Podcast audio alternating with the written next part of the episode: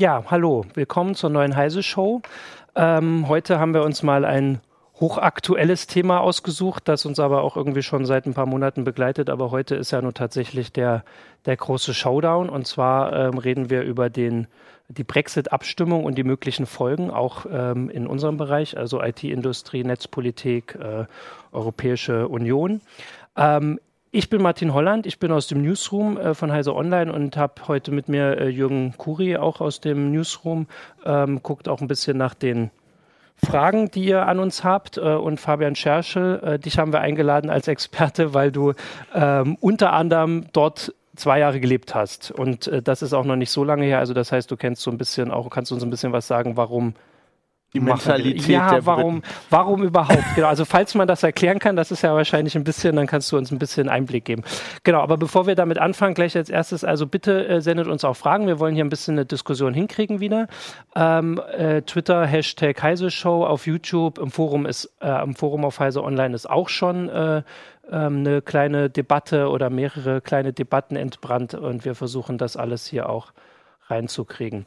Genau, aber als erstes mal, also heute ist die Abstimmung, heute werden die Briten entscheiden und äh, vor ein paar Monaten hätten wir gar nicht gedacht, dass es so knapp wird. Ähm, Gibt es denn, gibt's denn aktuelle Zahlen, wie die, wie die äh, Prognosen sind? Also die Pro soweit ich gesehen habe, sind die Prognosen dafür, dass sie drin bleiben. Aber mhm. die Prognosen haben ja. auch bei der letzten Wahl gesagt, dass Labour gewinnt. Also von daher. Und das war ja auch nicht knapp. Ja, also ich habe mitgekriegt, dass sie versuchen, gar nichts zu sagen, okay. die, die, äh, die Umfrageinstitute oder wenn dann so mit, weiß ich nicht, hohen Margen oder so, dass sie einfach danach sagen können, ja, wir haben haben wir nichts gesagt. Also auf jeden Fall, es ist tatsächlich so spannend. Also es weiß keiner und es ist ja auch in also wie ich das mitgekriegt habe, bei den anderen Wahlen war es auch so, es wird jetzt nicht heute Abend dann um 18 Uhr die erste Hochrechnung geben, die dann auf ein Prozent genau stimmt und dann das glaube ich gut. nicht. Das ist das ja immer so, dass wir einen Tag dauern. warten, ne? genau. Ja, warum äh, ist das denn überhaupt so spannend geworden, Fabian? Also ich, also ich habe das Gefühl, dass die äh, die Brexit-Kampagne, äh, ich würde nicht sagen bessere Argumente hatte, aber äh, einfach knalligere Argumente. Mhm. Also zu argumentieren, äh, dass die Briten die EU brauchen, das sind langweilige Argumente. Die sind nicht so knallig wie die von Boris Johnson und äh, den ganzen Populisten, die halt sagen können, ah, wir werden von Einwanderern überschwemmt ja. und alle unsere Jobs sind dann weg. Ähm, ich habe das Gefühl, dass die damit sehr viel punkten konnten.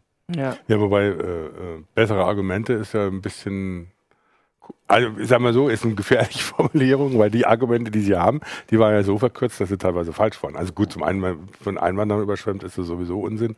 Und das andere, also es gab ja auch immer dieses Argument, ja, äh, dann kriegen wir ganz viel Geld zurück oder so, das wir jetzt im Moment an die EU zahlen, wobei man die Brexit-Leute immer vergessen zu sagen, wie viel Geld sie dann von der EU wieder zurückgekriegt haben und wie viel Programme und Infrastrukturmaßnahmen und sonst was in Großbritannien durch die EU bezahlt werden, die dann eben auch wegfallen. Das ist ja, also es war, und da kommen wir im Prinzip auch so ein bisschen zu, auf unser, unser äh, äh, Bereich zurück.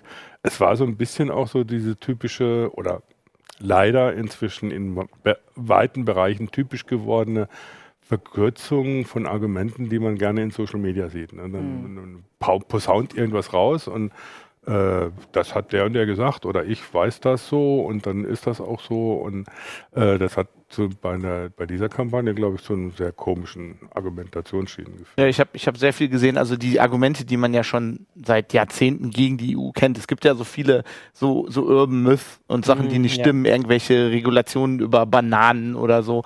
Und dann sagt halt die Remain-Kampagne dann immer, ja, das stimmt nicht. So, das, nee. das ist halt, irgendwie ein blödes Argument. So, also das ist, stimmt natürlich, aber es, ist, es wirkt so, so, so lehrerhaft, so besserwisserisch.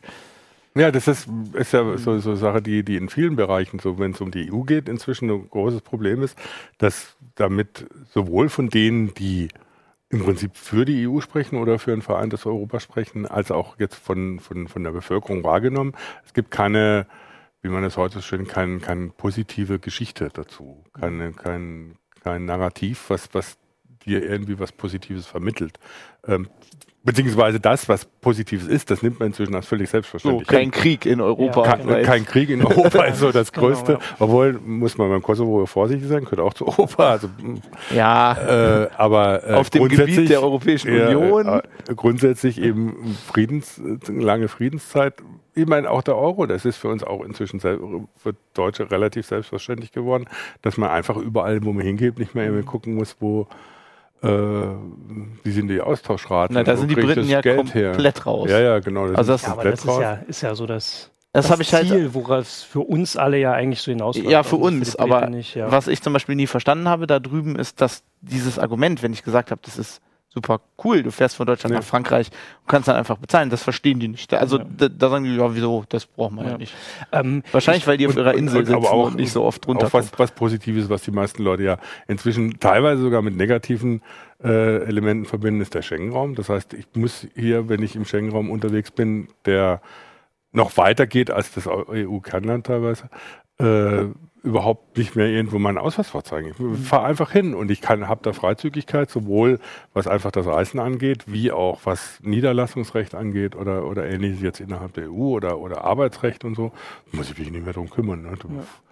Ähm, ich wollte mal, ähm, ist mir auch gerade aufgefallen, vielleicht trotzdem nochmal von vorne anfangen, weil vielleicht fragen sich ja manche, auch wenn noch keine Frage kommt, warum wir überhaupt drüber reden. Und ich habe auch mitgekriegt, auch jetzt auf Heise Online, wir haben noch gar nicht so viel darüber berichten. Ich glaube, das ist so ähnlich wie bei vielen Sachen, dass man noch gar nicht also am Anfang war so dass der Gedanke, die werden schon clever genug sein, dafür zu stimmen. Und erst im, als man sich so Gedanken drüber gemacht hat, was es bedeuten würde, hat jeder, der irgendwas Politisches oder Netzpolitisches oder irgendwas zu tun hat, mitgekriegt, was es bedeuten würde. Also wir haben auf Heise Online geschrieben, dass Microsoft sich mal ähm, na, sehr deutlich geäußert hat, dass sie wollen, dass äh, Großbritannien in Europa bleibt.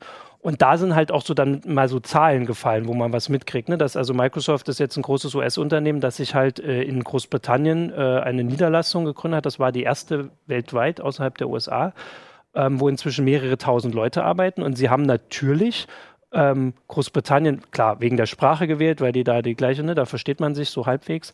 Ähm, aber vor allem, weil sie halt Zugang zu dem großen europäischen Markt haben. Mhm. Von dort aus mit den gleichen Regeln. Und sie haben, also sie haben in dieser Mitteilung haben sie nicht gesagt, stimmt dafür, dass so clever sind sie schon, das nicht jetzt einfach so zu machen, aber sie haben schon klar gemacht, warum, dass sich das ändern würde. Also wenn Großbritannien nicht mehr in der EU ist, meine, du, so. hast, du hast ja gerade bei Tech-Unternehmen, glaube ich, einfach, ähm, also die Arbeitskräfte kommen halt von überall her. Also ich habe ja auch nicht umsonst in England gearbeitet. Also man, ähm, so Firmen suchen sich ja ähm, dann aus dem ganzen europäischen Raum Mitarbeiter.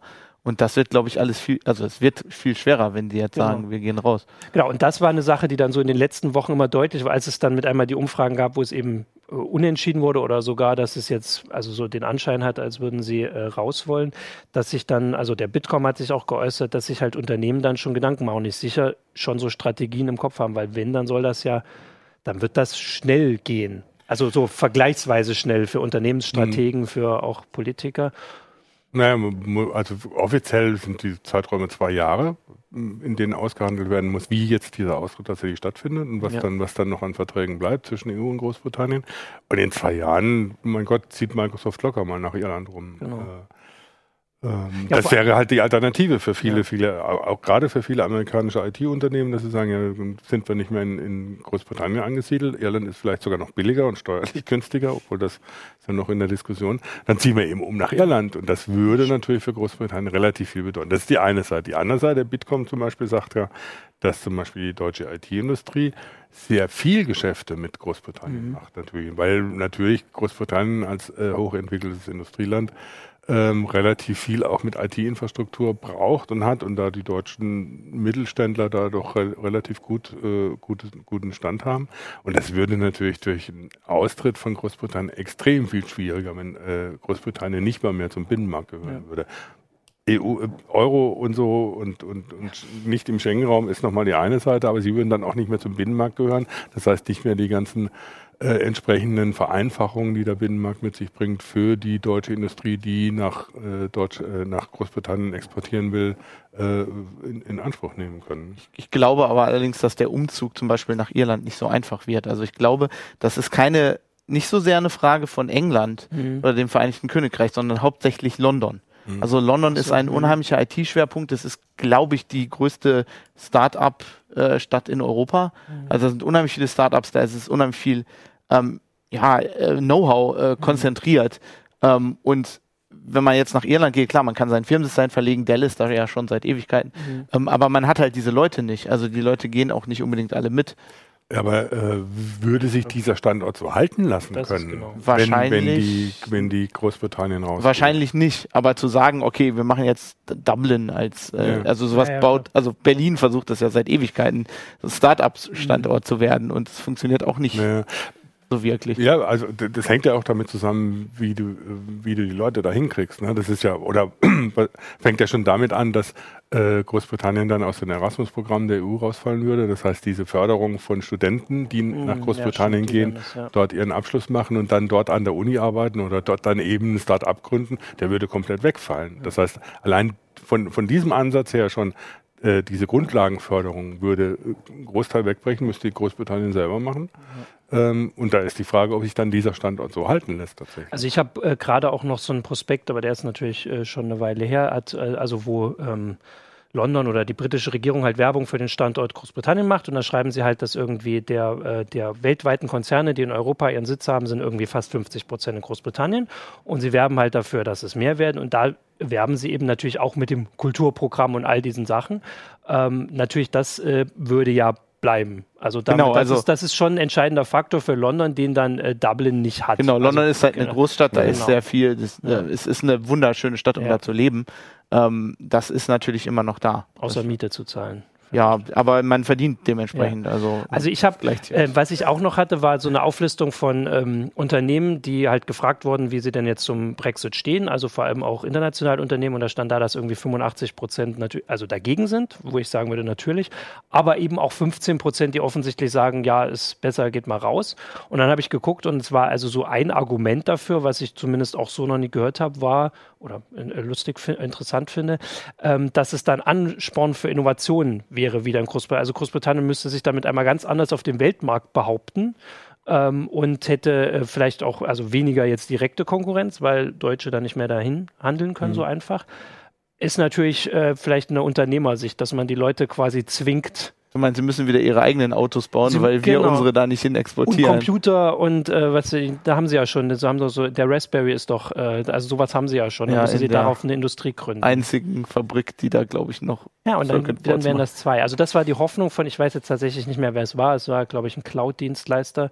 Ist aber zumindest ja eine Idee, oder dass man sich neue Märkte suchen muss. Also ich meine, es ist ja nicht natürlich aus britischer Sicht vielleicht auch nicht Gott gegeben, dass man jetzt in Europa handelt. Das ist zwar irgendwie besonders nah, aber man hat ja noch äh, starke Verbindungen vielleicht nach Afrika. Na, ich, ich mein, weiß nicht, das ist natürlich nicht genauso. Die haben natürlich auf dem IT-Markt äh, Vorteile. Also ich habe zum Beispiel immer schon Server äh, in, in, in, in UK gemietet, mhm. weil ähm, die halt, die haben halt Vorteile dadurch, dass es auch Englisch ist und so. Ja. Und es ist trotzdem nah, also nah an, an uns dran. Also ich, ja, ja. wenn ich einen Server in den USA mer miete, merke ich das unter Umständen mit der Verbindung. Und äh, mhm. England war halt immer so ein Bindeglied zu den USA. Also das hat sich für mich immer so angefühlt, als wären die, sind zwar in der EU, aber sie orientieren sich trotzdem mhm. so zu mhm. den USA und sie sind so ein, so ein transatlantisches Bindeglied. Und wenn sie aus der EU rausgehen, dann glaube ich, fällt das einfach weg.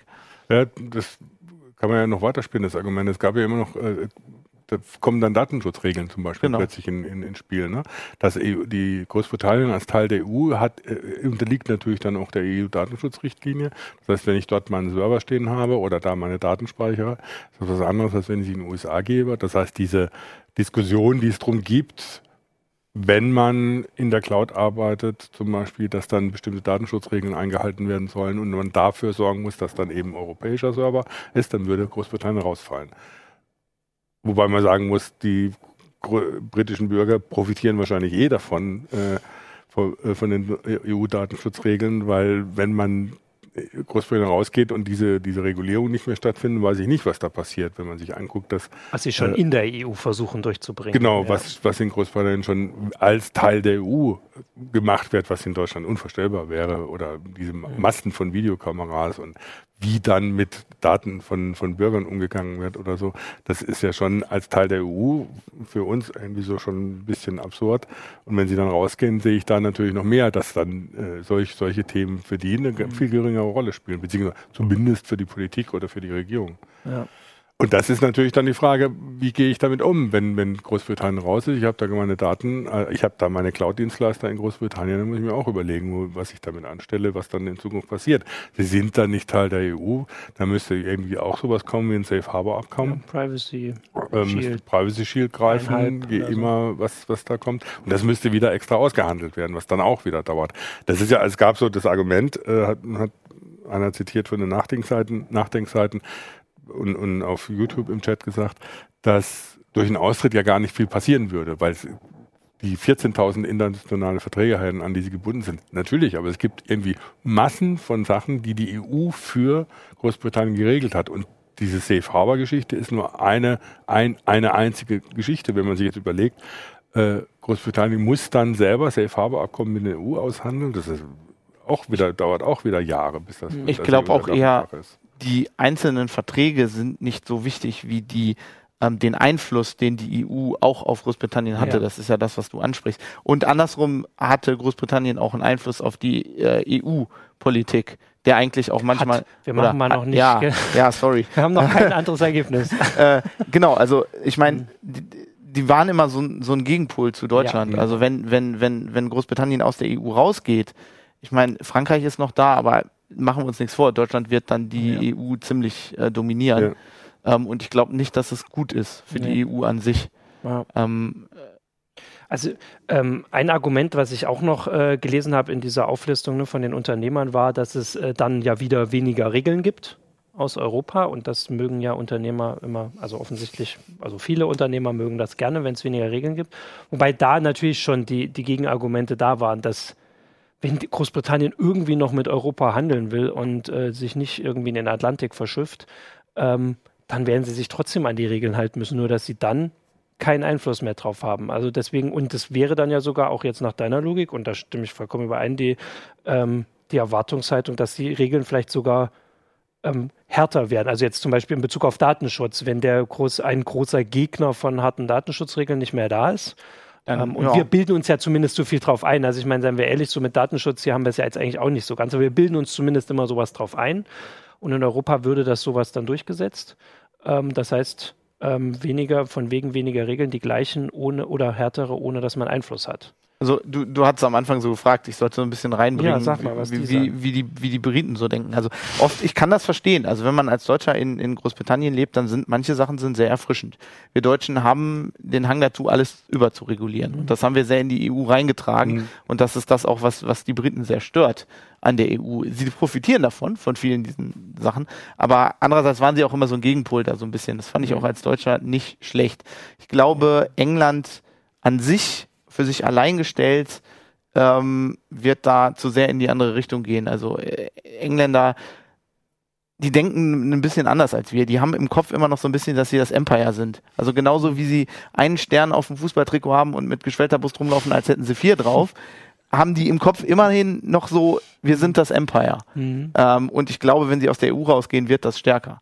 Mhm. Ähm, obwohl das ja, weiß ich nicht, also es könnte ja durchaus auch für, für die Briten und für ihr Staatsgefüge sehr komisch sein, wenn jetzt zum Beispiel die rausgehen, dann die Schotten sagen, äh, wir, wollen wir, nicht mehr. wir wollen nicht mehr in UK sein, wir, wir, wir, wir werden eigenständig und treten dann in die äh, EU ein, dann hast du irgendwie diese Inseln und du hast England ist draußen, aber Schottland und ja. Irland sind drin und ähm, ja, es ist halt irgendwie merkwürdig. Aber die Briten an sich denken halt noch ja, ich würde nicht sagen nationalistischer, aber sie haben so ein bisschen mehr ähm, so ein Gefühl von, wir sind groß und stark mhm. in der Welt, das den Deutschen halt aufgrund unserer Geschichte abgeht. Mhm.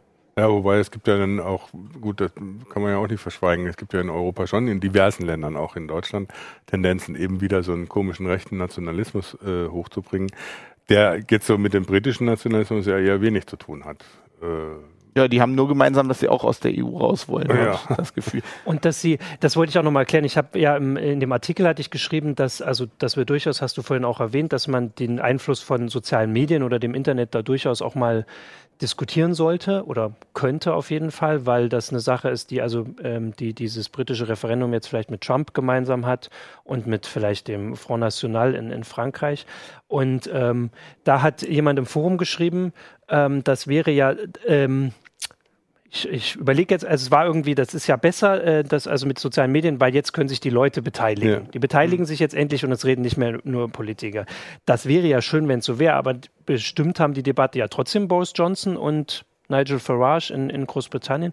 Und mein Gedanke ist, dass in diesen sozialen Medien werden ja nur, also wie du es gesagt hast, werden die lautesten Sachen gehört. Und das ist äh, gerade, also jetzt ein Beispiel dafür, weil diese Sache, also die EU hat wirklich genug Fehler. Was, ne, dieses, was in Großbritannien als undemokratisch oder bürokratisch ja, das sehen wir hier zum Teil auch. Genau, sehen wir hier genauso. Aber in dieser Debatte kannst du das also ich bin jetzt auch gezwungen, so das, das kann man ja nicht sagen. Also das, das nicht, also ich darf es natürlich sagen, bevor das jetzt immer falsch ist.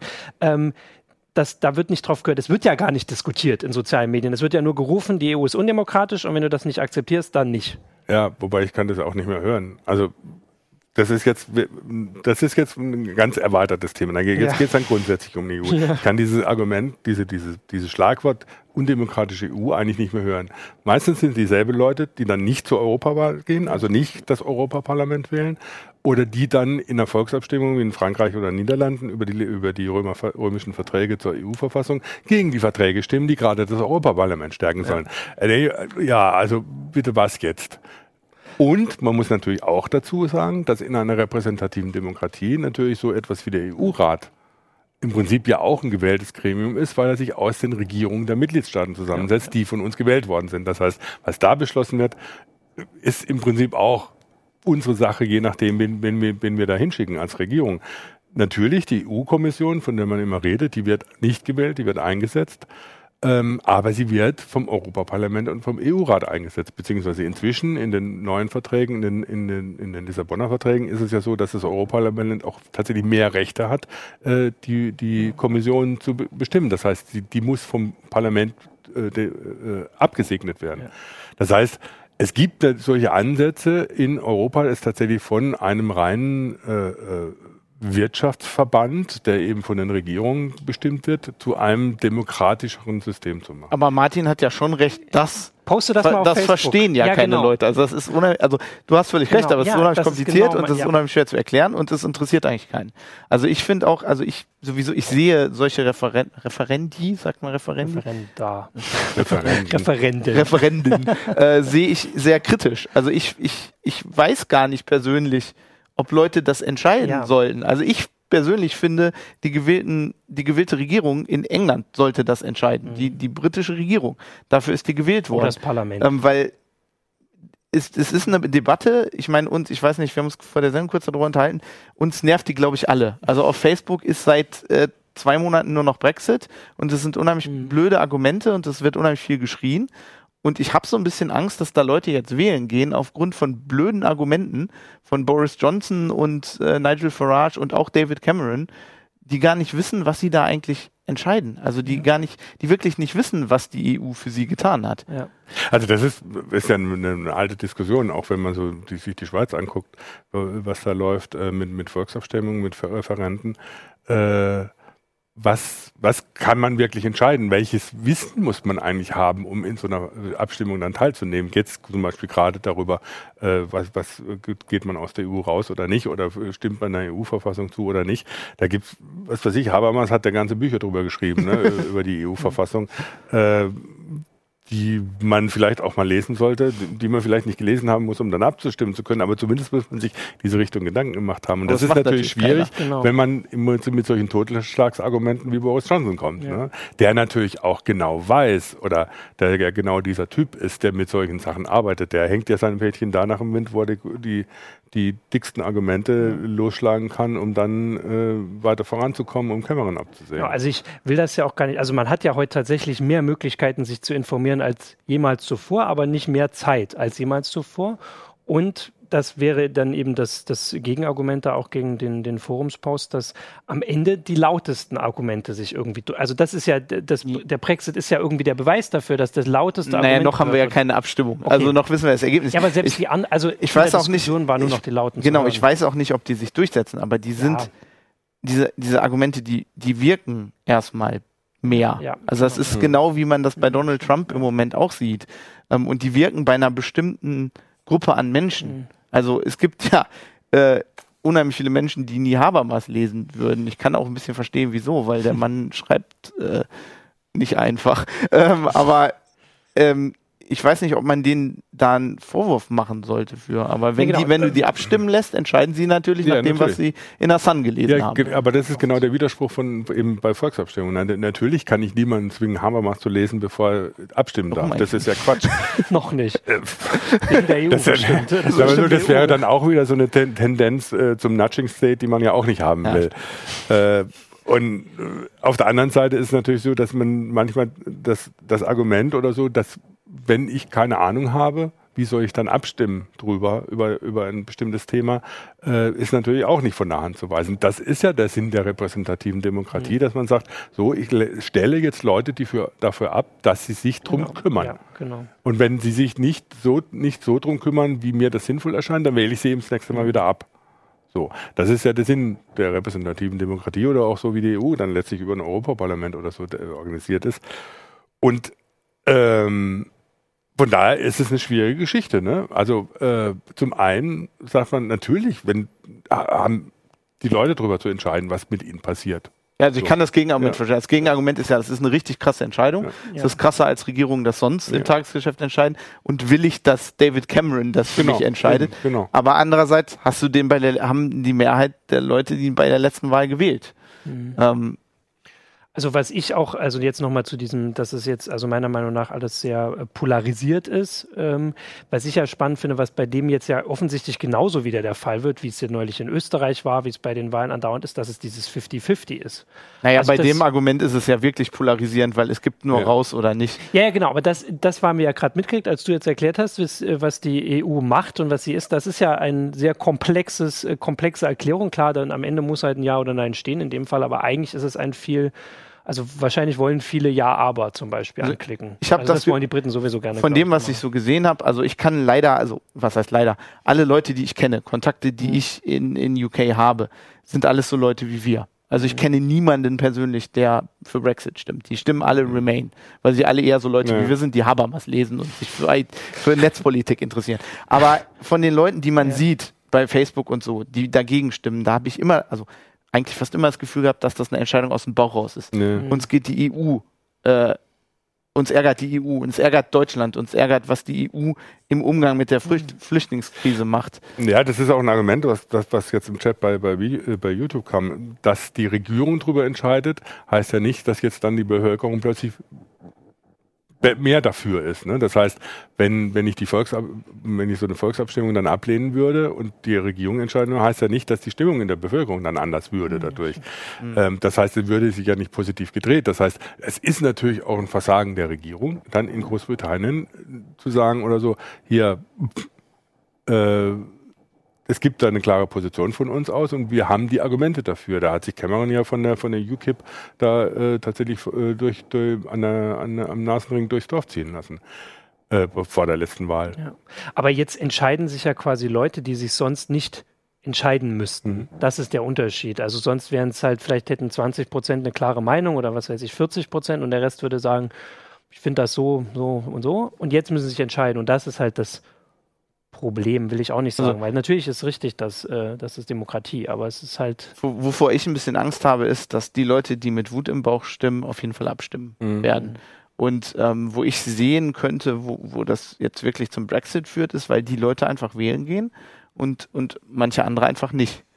Ähm, das muss man mal gucken, wie die Wahlbeteiligung so ist. Jetzt regnet es natürlich auch noch heute da drüben, äh, was auch blöd ist, dann ist die Wahlbeteiligung immer niedriger, andererseits regnet es da immer, von daher Eben, das ein bisschen so wie Niedersachsen. Ähm, ja, es ist halt, äh, es, aber es macht mir so ein bisschen Angst. Also ich habe so ein bisschen, als jemand, der da mal gelebt hat, der das Land auch ganz cool findet, der doch gerne hinfährt, ähm, finde ich, da, fände ich es sehr schade. Es hätte einen Vorteil, wenn der Pfund total in den Keller geht, wenn die jetzt so abstimmen. Ich fahre nächste Woche in Schottland in Urlaub, dann äh, Vielleicht wird ist mein Schottland- Urlaub billiger. Vielleicht ist Schottland dann schon Ja, aus UK Hast du ausgezogen. Euro, kannst du mit Euro bezahlen. Das wäre natürlich auch. Ja, das dauert ein bisschen länger. Also es, ja, aber genau, ja, genau das, die mit Wut im Bauch. Ne? Und Mhm. d- die positive Erzählung fehlt. Also gab auch wieder so das Argument, jetzt so, wo es nochmal um die äh, Frage von, von Datenschutz oder sowas ging jetzt im YouTube-Chat, dass der EuG, Europäische Gerichtshof zum Beispiel keinen so guten Grundrechtsschutz bietet wie das Bundesverfassungsgericht. Beispiel äh, Vorratsdatenspeicherung. Mhm. Was ich so nicht unterstützen würde weil das Bundesverfassungsgericht hat ja auch erst ein Gesetz, das von der Regierung gemacht wurde und in Kraft war, nachträglich äh, äh, äh aufgehoben. Genauso hat der Europäische Gerichtshof, als es dann eine Klage gegen die Richtlinie gab, klipp und klar, sogar noch deutlicher als das Bundesverfassungsgericht entschieden, die, die Vorratsdatenspeicherung ist mit der EU-Menschenrechtscharta nicht vereinbar, mit der EU-Bürgerrechtscharta.